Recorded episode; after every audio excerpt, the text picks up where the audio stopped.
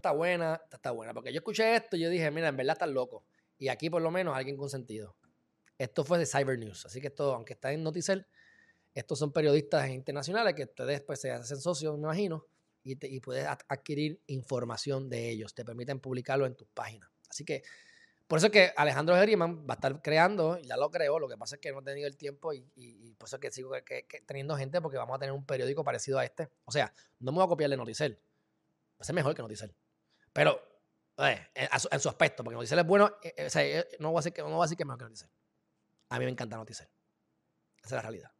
Y son, y son más investigativos que cualquier otro periódico en Puerto Rico, así que esta gente tiene más credibilidad, aunque a veces meten las patas, pero igual que las meteré yo, y las he metido yo, me imagino pero algo así es que vamos a hacer. Vamos a tener gente de, todas de diferentes partes del mundo que van a estar colaborando. Pero bueno, eso, eso va a ser más adelante. Este. van a estar gozando ustedes, mi gente.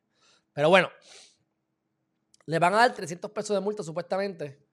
O sea, es que, esto, no tiene sentido. Esto es una violación constitucional a mi juicio, pero bueno. Lo que dice la noticia aquí es que tú, ah, no puedes eh, eh, hacer que, no puedes, no puedes evitar que un turista se monte en un avión porque no, está vacunado. Te voy a dar la multa de 300 pesos. Claro, no le están preguntando que yo sepa una abogada. Y le están preguntando a alguien que está en política. A Miriam Ramos Colón, que es epidemióloga a cargo del sistema de vigilancia. En el, ah, no, bueno, no necesariamente es política. Debe serlo, pero no, no, no necesariamente. Ok. Ella dice, es epidemióloga, no abogada. O por lo menos no dice que es abogada.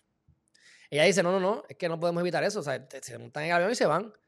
Ahora, tenemos un sistema para que ellos paguen. Yeah, right. No vengo más a Puerto Rico y no te pago nada. No tienen el mecanismo todavía. Les vamos a decir más adelante, ¿verdad? Este, ¿Qué es lo que ella dice exactamente? Dice, aunque hayan sido multadas por 300 dólares por no presentar una prueba negativa de COVID, tal y como exige la última orden ejecutiva, ¿verdad? Dice que esto pueden como quiera salir de Puerto Rico, aunque eso ocurra. Y mira esto, aquí está lo que está buscando. Dice, la multa se emite desde el Departamento de Salud basado en los poderes que le dio la orden ejecutiva, que no tiene para mí valor para nada, y cómo se, trajo, cómo se trabajó la orden administrativa. Esto es una multa como la que provee, por ejemplo, Salud Ambiental a los negocios.